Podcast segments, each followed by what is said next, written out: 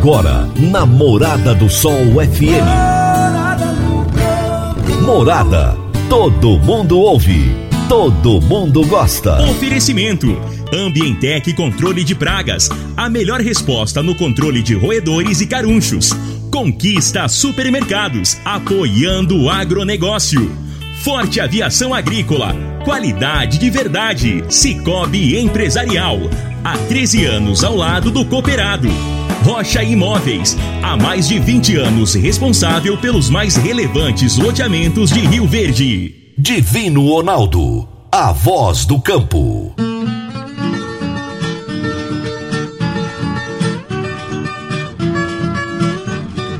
Boa tarde, meu povo do agro. Boa tarde, ouvintes do Morada no Campo, seu programa diário para falarmos do agronegócio de um jeito fácil, simples e bem descomplicado.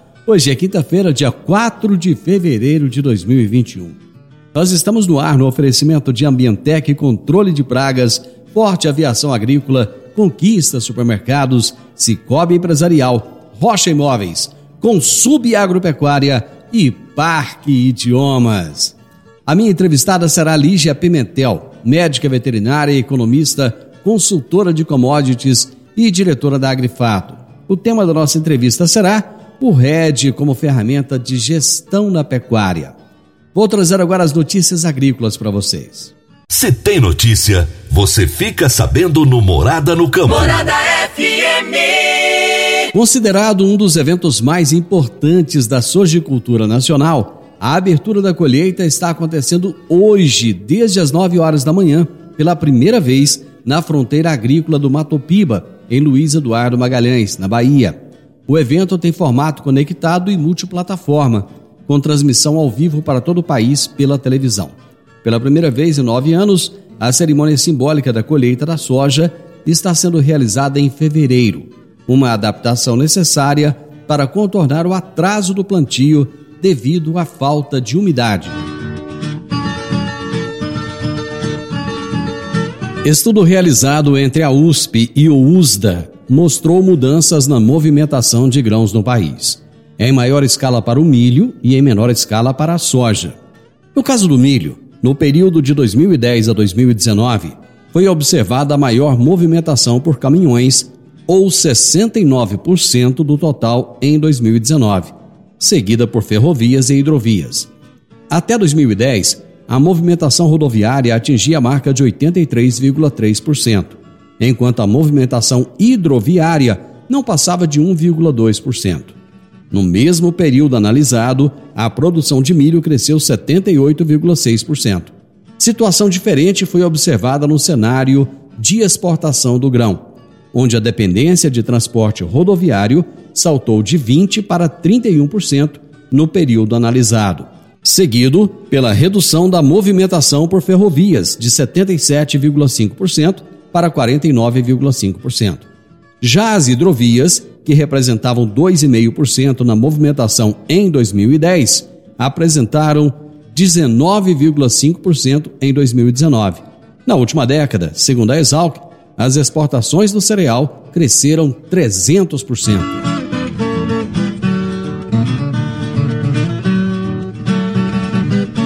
Primeiro boletim de monitoramento agrícola produzido e publicado pela Conab mostra os efeitos positivos das primeiras chuvas no ano nas culturas de verão na safra 2021 de grãos, em quase todas as regiões em produção. Os maiores volumes, segundo o estudo, ocorreram em Minas Gerais, Goiás, Tocantins, Pará e Rondônia. Mesmo com a apresentação de irregularidades das precipitações em algumas regiões, o armazenamento hídrico no solo foi satisfatório. No Rio Grande do Sul e em partes da Bahia, por exemplo, houve uma melhora no final desse período, enquanto na região do Matopiba, integrada pelos estados do Maranhão, Tocantins, Piauí e Bahia, houve períodos com pouca ou nenhuma precipitação, principalmente em partes do sudeste do Piauí e do oeste da Bahia. Para mais informações do agronegócio, acesse www.portalplantar.com.br. Praticamente todas as empresas do agronegócio operam internacionalmente. O momento é agora. Ser bilíngue é encontrar oportunidades em todo lugar. Você está preparado para a revolução no mercado de trabalho? A Park Education é o seu caminho que irá te preparar para abraçar essas oportunidades. Cursos de inglês para crianças a partir dos 5 anos de idade e também para jovens e adultos. Park Education, matrículas abertas em novo endereço na Rua Costa Gomes, número 1726, ao lado da lotérica. E o telefone é o 3621 2507. Toda quinta-feira, o consultor de mercado Enio Fernandes nos fala sobre mercado agrícola. Agora no Morada no Campo, Mercado Agrícola. Por quem conhece do assunto, o consultor de mercado Enio Fernandes. Caríssimos e caríssimas, hoje eu gostaria de falar com a dona de casa, o motorista de táxi, de aplicativo, o motorista de ônibus, os trabalhadores da construção civil, mas também gostaria de falar para o professor, para o artista, para o promoter, pelo, para o mecânico. Por que o agro é importante em suas vidas? Essa é uma população eminentemente urbana, mas por que o agro afeta a vida das pessoas? Eu não vou abordar aqui aspecto de segurança alimentar. Sabemos que o agro produz alimento, produz vida.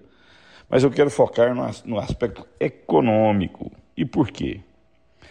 estamos com um número muito grande, extremamente alto de desempregados. Vários setores da economia vêm sofrendo muito. Donos de bares e restaurantes é um exemplo mais nítido, mas vamos muito mais além disso. Os profissionais citados acima são uma, uma versão muito urbanizada da nossa sociedade, mas também são afetados pelo agro. E eles verão melhoras, essas melhoras vão ocorrer. A safra de verão já se iniciou, a sua colheita já começou e os recursos estão sendo originados no campo.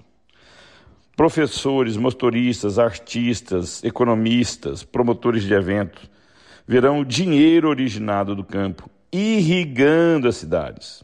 Parece óbvio o que eu estou falando, mas o óbvio precisa ser dito precisa ser lembrado. O Brasil é um especialista no agro. Somos os melhores do mundo na produção agrícola. Fazemos duas safras na mesma área. Estamos indo para três safras na mesma área.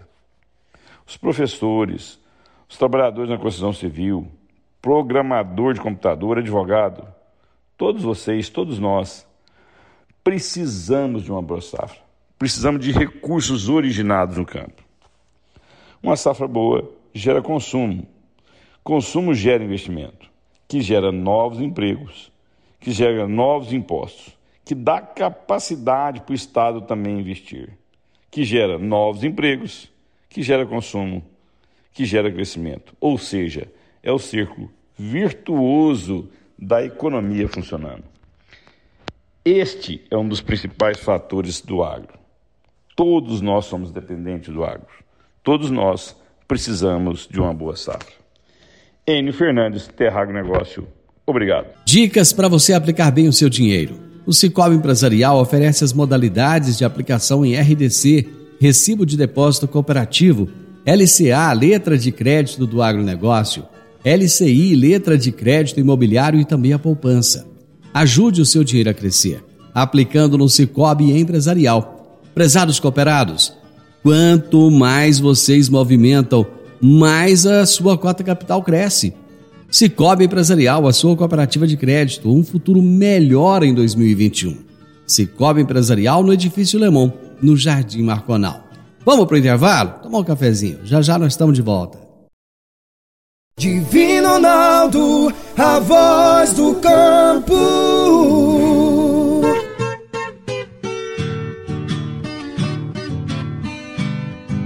Adquirir um imóvel, seja um lote, casa ou apartamento, é a realização de um sonho. Mas para que essa aquisição seja repleta de êxito, você precisa de um parceiro de credibilidade. A Rocha Imóveis, há mais de 20 anos, é a responsável pelos mais relevantes loteamentos e empreendimentos imobiliários de Rio Verde. Rocha Imóveis, na Avenida Presidente Vargas, número 117, no Jardim Marconal telefone 3621 0943.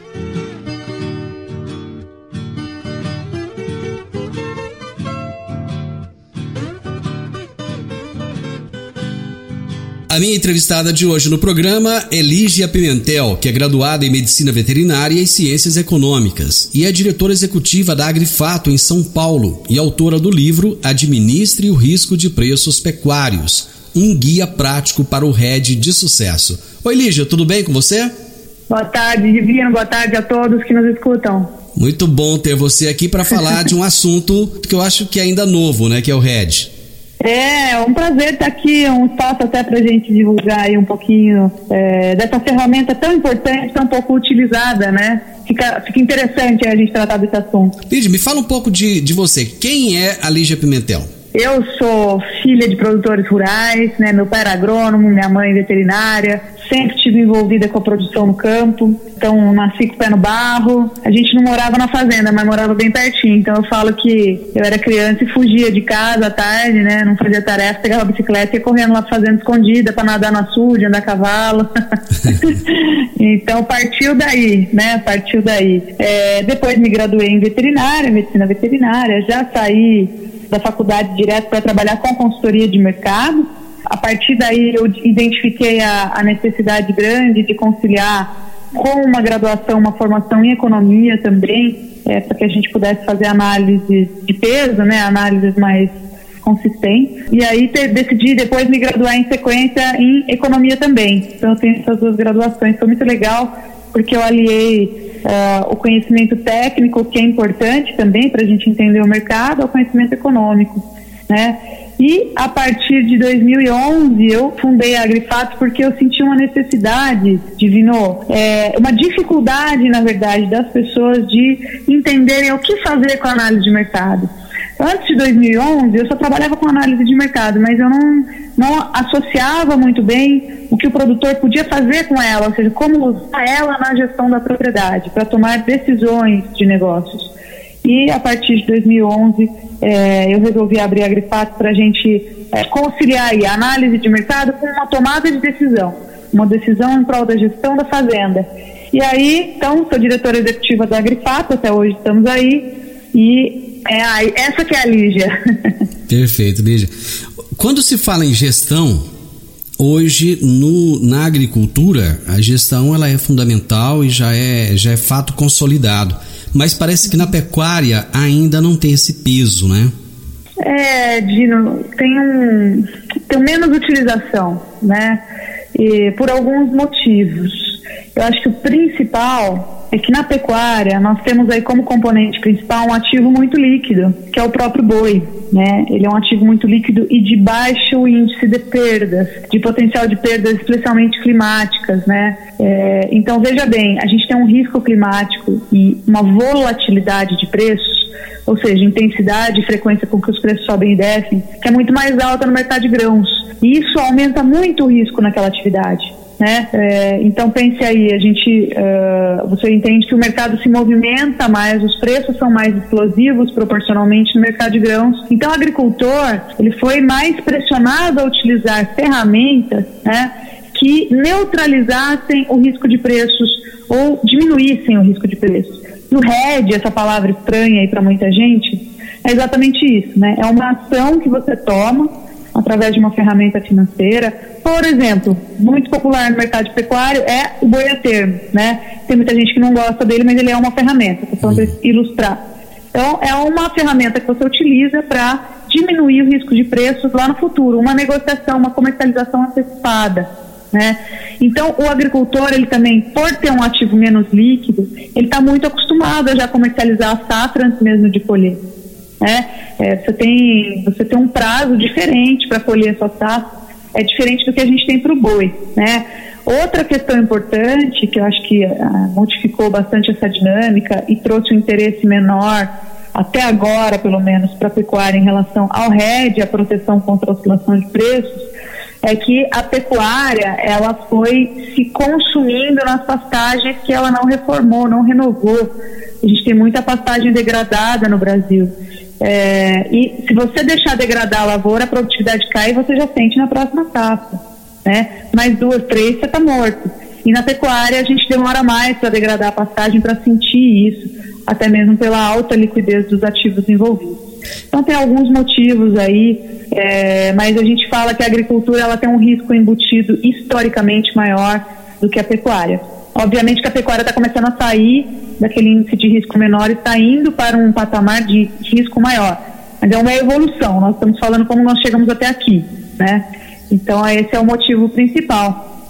Por que, por que é que a pecuária está mudando de patamar de índice de risco agora? A gente teve uma mudança histórica aí é, muito importante para a pecuária, né? Até a década de 90, a pecuária ela servia para fazer operações imobiliárias, né? Principalmente na década de 70, por exemplo, havia muito estímulo do governo para abertura de novas áreas, através de linhas de crédito com juros bem baixos. Então tinha um subsídio para a gente abrir áreas. O Brasil era grande importador de alimentos, né? Tinha um índice de fome, por exemplo, de miséria muito alto. Então, houve um estímulo para abertura de novas áreas, né? a abertura de áreas de fronteira, então foi quando o pessoal começou a ir para o Mato Grosso do Sul, para o Mato Grosso, para Goiás mesmo, né? abrir novas áreas. E a primeira coisa que entra numa área aberta, né? sem precisar de muito trato, é a pecuária de cria. Né? É, bota a vaca lá com bezerro, e eles ficam ali, ocupam a área, buscam a água, buscam a comida, né? Diferentemente da lavoura, você não consegue fazer isso com lavoura, mais difícil. É, ano que vem você volta lá, não tem mais nada no lugar. Então, a atividade de a atividade pecuária, ela era primeiramente uma operação imobiliária, né? Até por esse motivo se atribui muito a culpa do desmatamento à pecuária, mas na verdade não é. Né? A pecuária é o machado, não é a pessoa que derruba a árvore, né? Ela é o machado, ela é utilizada como ferramenta. Mas eh, dentro de outros contextos, não vou entrar nessa questão de, uhum. de, de ambientalismo agora, só para ilustrar. A partir da década de 90, quando a gente encerrou esse avanço para novas áreas de fronteira, a gente parou de ampliar as áreas produtivas, é, ou pelo menos baixou assim, muito esse ritmo o que aconteceu foi que aquela pecuária que era de ocupação, ela teve que se transformar numa pecuária de produção de carne, entendeu? E aí, em primeiro lugar, em primeiro lugar ficou evidente, né, que a gente tinha que começar a pagar mais caro pelo bezerro, porque a gente começou a exigir mais bezerros para produzir a carne. E aí que a relação de troca começou a se transformar. Né? E aí, quando, quando o bezerro se valoriza perante o boi, a gente começa a perder margem para atividade, começa a apertar o cinto do pecuarista. Quando aperta o cinto do pecuarista, o que ele precisa fazer é investir para produzir mais na mesma área. Né?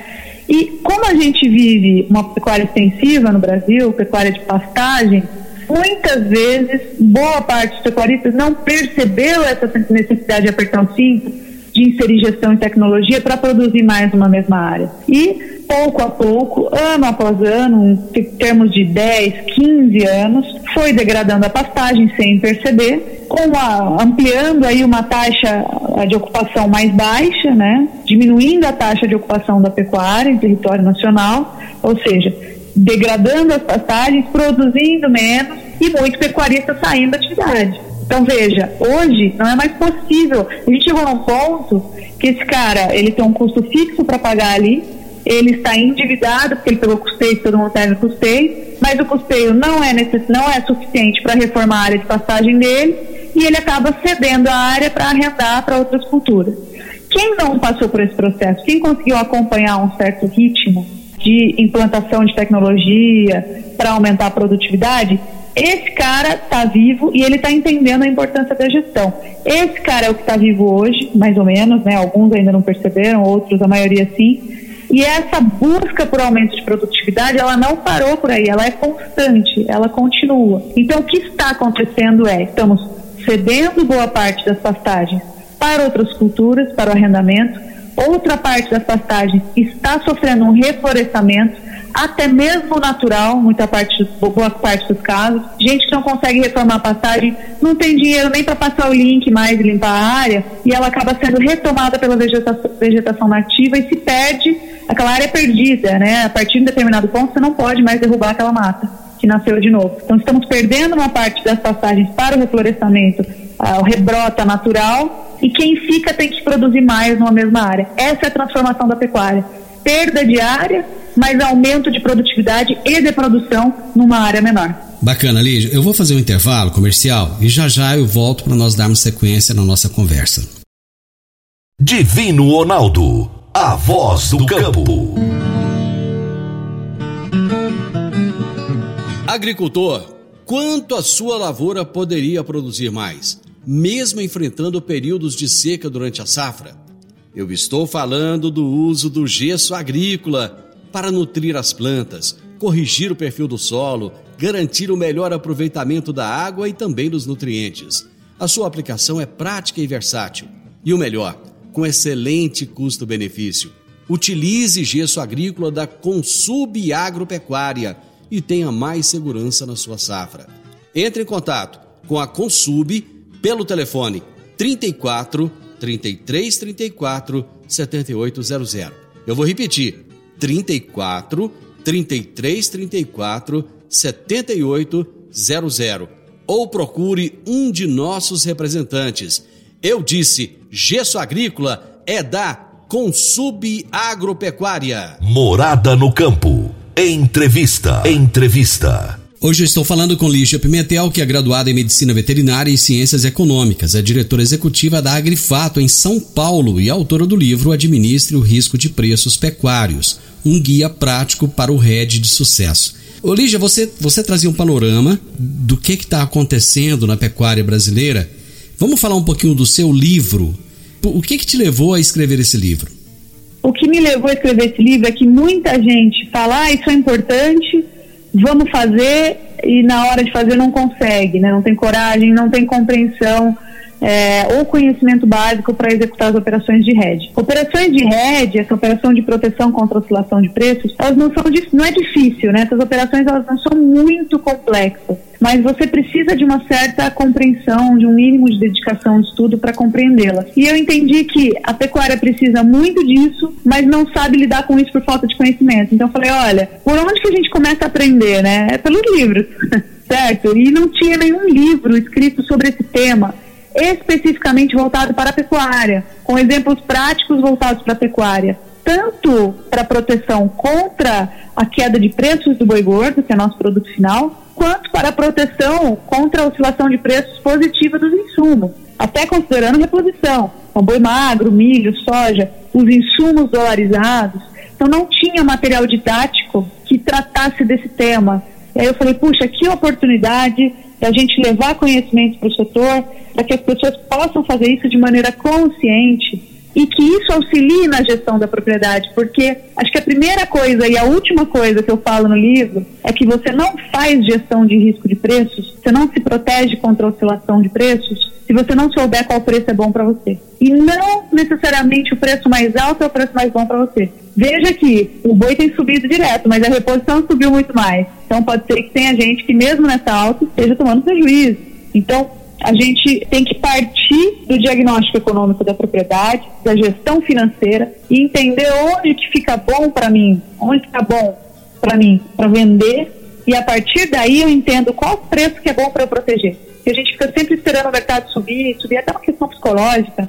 A gente tem apego ao que a gente produz, e nós queremos ver o produto valorizado, mas esse apego psicológico muitas vezes nos atrapalha a tomar as decisões. Então, foi a partir dessa compreensão e dessa percepção na hora de lidar com os clientes aqui da consultoria da nossa empresa que eu percebi que faltava muito conhecimento de base. E aí eu resolvi escrever um livro com cunho muito prático. Todos os exemplos que a gente dá no livro são reais, são exemplos emblemáticos que a gente ajudou a resolver aqui dentro da consultoria. Então essa foi a ideia, era trazer aí conteúdo didático para começar a estimular o conhecimento sobre esse tema. Qual é o perfil do pecuarista que busca o RED, que busca mais conhecimento nessa área? É o pecuarista com mais tecnologia aplicada. Normalmente, normalmente é o pecuarista que faz engorda intensiva, seja o semi-confinamento a pasto, seja o confinamento mesmo numa estrutura, seja o boitel, às vezes ele usa a estrutura de alguém, mas normalmente é o cara que tem mais desenhado. Primeiro, é o cara que tem mais pressão, mais risco, né? Está embutido na fase de maior risco. É, e de maior retorno, consequentemente, mas também de maior risco. E também é o cara que tem os custos mais na ponta do lápis. É mais fácil para ele decidir porque ele tem os números na ponta do lápis. Quando você tem número, você decide mais de maneira mais racional e menos emocional. Você, você de certa forma já, já respondeu parte da pergunta que eu vou fazer agora, mas eu acho que seria importante nós é, é, falarmos um pouco mais sobre isso. Por que, que o RED é tão comum na agricultura e ainda tão desconhecido na pecuária?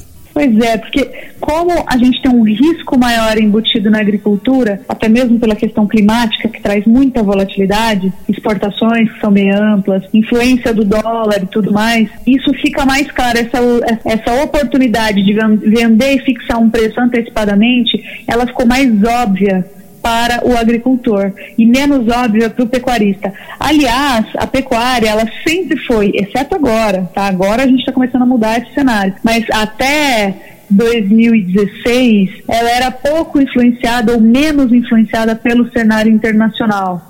Então, a partir de 2017, a gente começou a sentir mais os efeitos uh, da política internacional e de questões econômicas, de política econômica que influenciavam a pecuária. A pecuária sempre foi uma ilha, né? Ficava mais ilesa, assim, eh, as marolinhas e as crises. Agora não, agora ela está mais permeável. Então, eu acho que essa é a principal diferença. Agora, tem uma coisa muito interessante, Divino, que a pecuária tem é, de vantagem em relação a qualquer outra commodity que você pense em comercializar através de instrumentos financeiros, né, fazer essa comercialização antecipada. No milho, você consegue travar, por exemplo, o preço do dólar para os seus insumos dolarizados e o preço de venda do milho. A soja também. O frango, você só consegue travar o preço do milho e dos insumos dolarizados. Você não consegue travar o preço final do frango. Nós não temos essa possibilidade aqui na Bolsa Brasileira.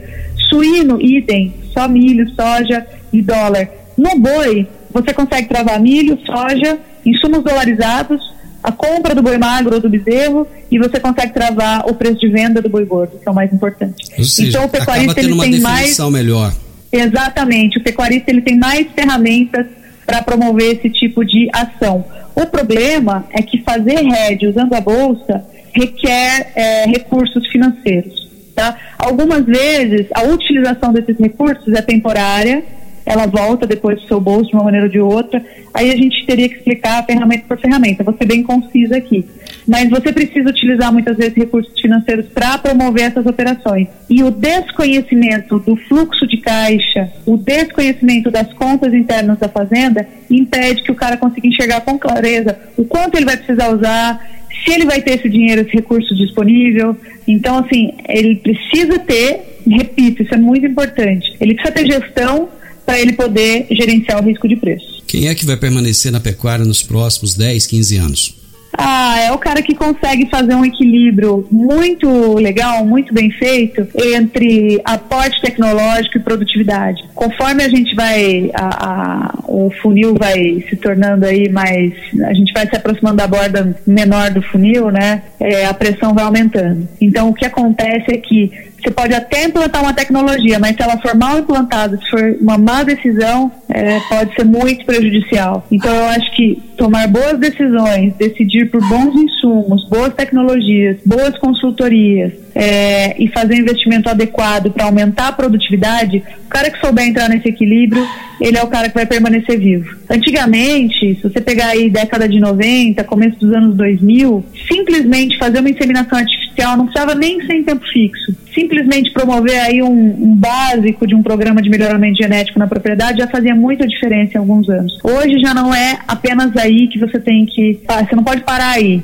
né? Você tem que escolher bem a genética, o touro que você vai utilizar, você tem que tratar bem as suas matrizes, você tem que fazer um bom cruzamento industrial, você tem que cuidar muito bem da sanidade para ter uma boa taxa de desmama, você tem que cuidar aí para ter um bom peso do bezerro em relação ao peso da vaca.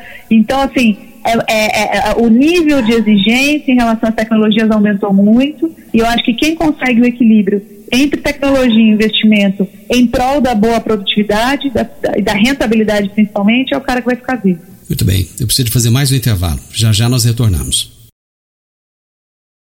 Divino Ronaldo, a voz do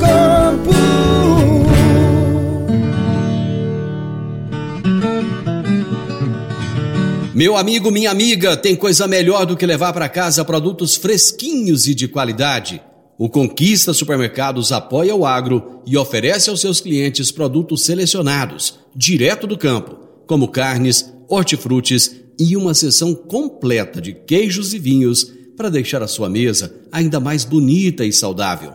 Conquista Supermercados. O agro também é o nosso negócio. Morada no campo. Entrevista. Entrevista. Vamos agora para o terceiro bloco da nossa entrevista e eu estou batendo papo hoje com a Lígia Pimentel, ela falando direto de São Paulo. Lígia, é, você lá no início é, tocou assim suavemente no assunto do, do, do, meio ambiente e você disse que nem, nem queria falar sobre isso, mas até que ponto as Anitas e as. E as a Greta. Até que ponto essas meninas vão prejudicar a nossa pecuária? Nossa, Divino, eu arrisco dizer que eles têm prejudicado muito, né? São figuras assim que falam sem qualquer conhecimento de causa, sem nunca ter estudado o assunto.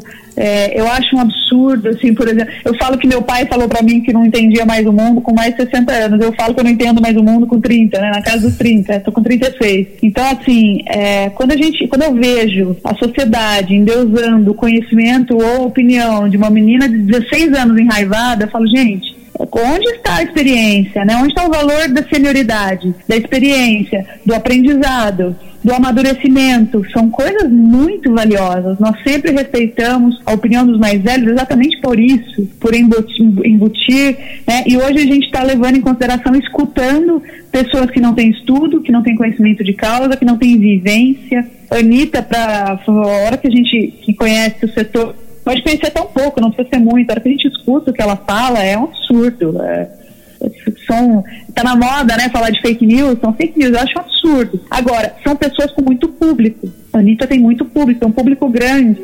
As pessoas tendem a querer imitar seus ídolos. Então a gente tem um grande problema aí. Eu acho que eles prejudicam muito, só que quando a gente vai se defender deles, a gente fala só para o nosso público. Nós temos uma grande dificuldade de popularizar a nossa fala, de tornar a nossa fala palatável para a mediana da sociedade, ou seja, para fora do nosso círculo.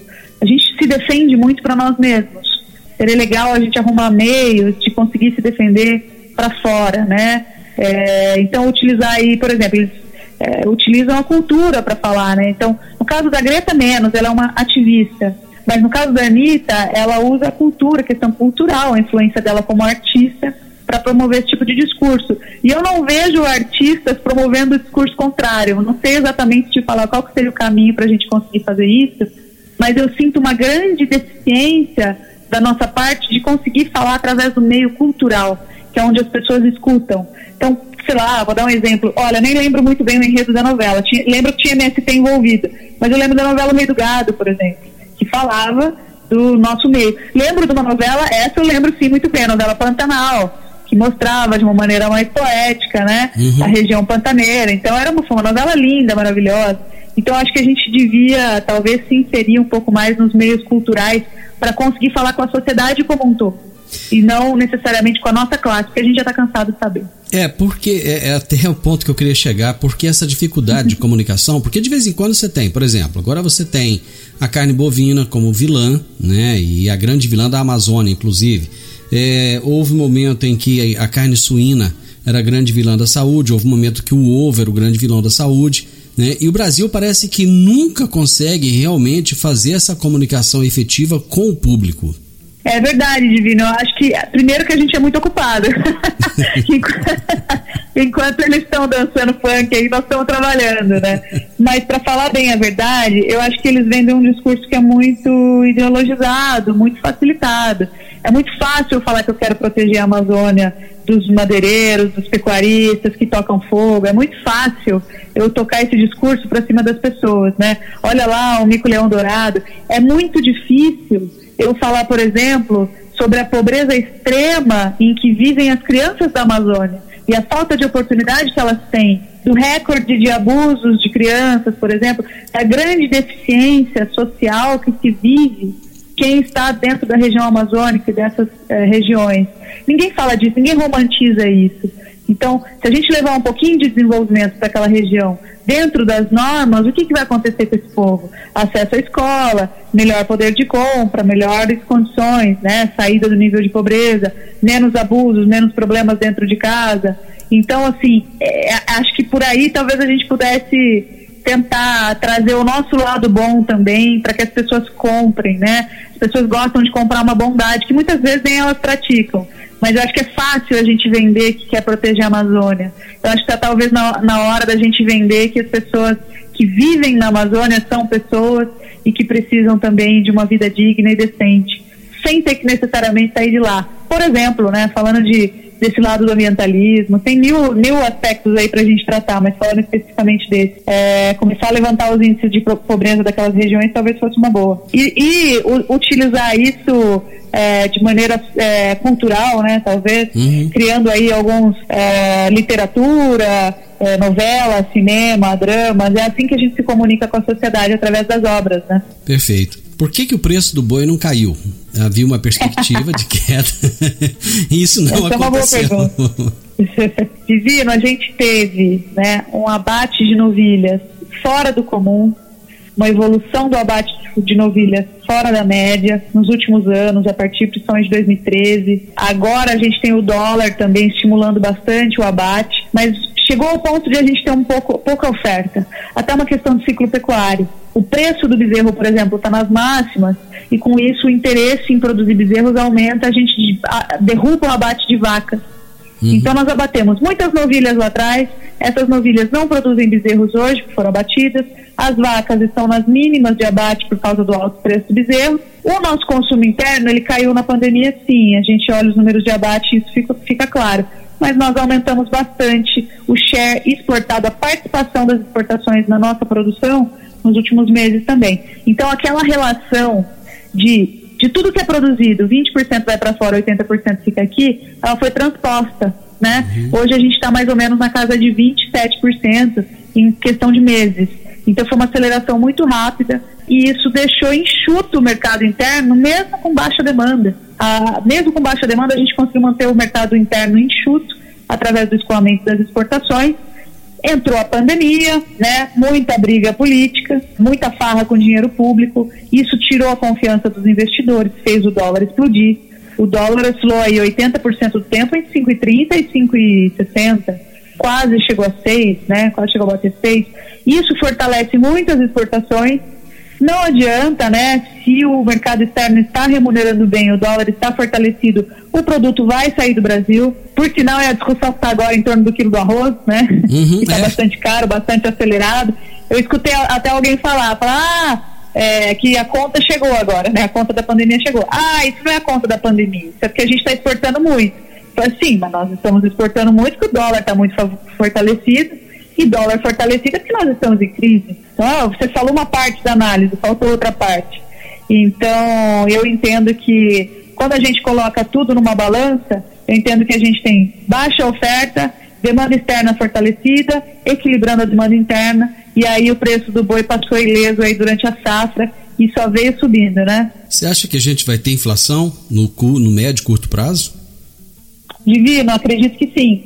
Hoje eu estava olhando aí o índice de preços no atacado, o acumulado do ano está em 13%. 13,7%, se eu não me engano. Posso ter falhado a memória na vírgula, mas 13%. É um acumulado de inflação no atacado bem acelerado. E normalmente essa aceleração ela vem dois a três meses depois para o varejo. Então entendo que a situação inflacionária ou a preocupação com a inflação ela pode voltar aí num prazo relativamente curto. Vai chegar a conta do Covid e do Covidão. Falando, a gente tem que ter consciência disso. Falando em chegar à conta do Covid, Covid lembra a China, né? E a China Isso. hoje é o nosso grande, é o nosso grande cliente comprador. E assim, a China, a gente tem que ter uma certa preocupação com isso, porque a partir do momento que você tem um cliente que compra muito e você tem outros poucos clientes comprando menos, se aquele cliente que compra muito resolve de repente mudar, mudar de, de, de fornecedor, a gente pode ficar em maus lençóis, né? Sim, Divino, é um risco. Acontece que não tem muito como a gente fugir desse risco, né? Eu vou te falar algumas alternativas, mas chega um grande cliente que quer uma grande encomenda, você não pode dizer que não vai vender para ele para não se arriscar, não se expor aí, né? Então, basicamente, a gente tem que atender ao que está acontecendo. E, por sinal, ajudou muito o pecuarista aí ao longo da própria crise, né? Que a gente viveu recentemente. Aí temos alternativas. O Egito tem crescido muito, mas o tamanho do Egito não se compara ao tamanho da China. Vai ser muito difícil a gente conseguir equiparar um gigante como a China dentro de um único, uma única outra nação. Eles são, de fato, um, uma coisa enorme, né? Uma força da natureza, uma compra de, de, dos chineses. Então, onde a gente conseguiria diluir esse risco? A gente tem trabalhado bem em outros mercados, nós crescemos muito em vendas para o Egito, Arábia Saudita, a Europa está querendo voltar, Estados Unidos estão querendo voltar um pouquinho. A gente tem que olhar com carinho aí para abrir novos mercados, tipo Japão, Coreia do Sul, né, que são mercados que pagam bem. Mas eu acho que o principal mercado que poderia diluir esse risco é o nosso mercado doméstico, que é muito grande e que tem sido combalido pelas crises econômicas anteriores. O consumo per capita de carne no Brasil tem caído desde 2014, uhum. é, com uma leve recuperação aí em 2018, 2019, agora voltou a cair. Mas a gente, desde 2014, que a gente, desde 2013 foi o pico, 2014 começou a cair daí por diante, ou seja, crises econômicas prejudicando o orçamento do brasileiro. Quando o orçamento está baixo, ele procura o substituto perfeito da carne bovina que é o frango, o suíno, os ovos, tudo que for mais barato aí e que puder substituir na mesa. É, então, se a gente conseguisse recuperar um pouquinho do nosso consumo per capita, já faria uma grande concorrência, daria uma boa diluída no risco que a gente tem aí de os chineses resolverem tragar nosso churrasco.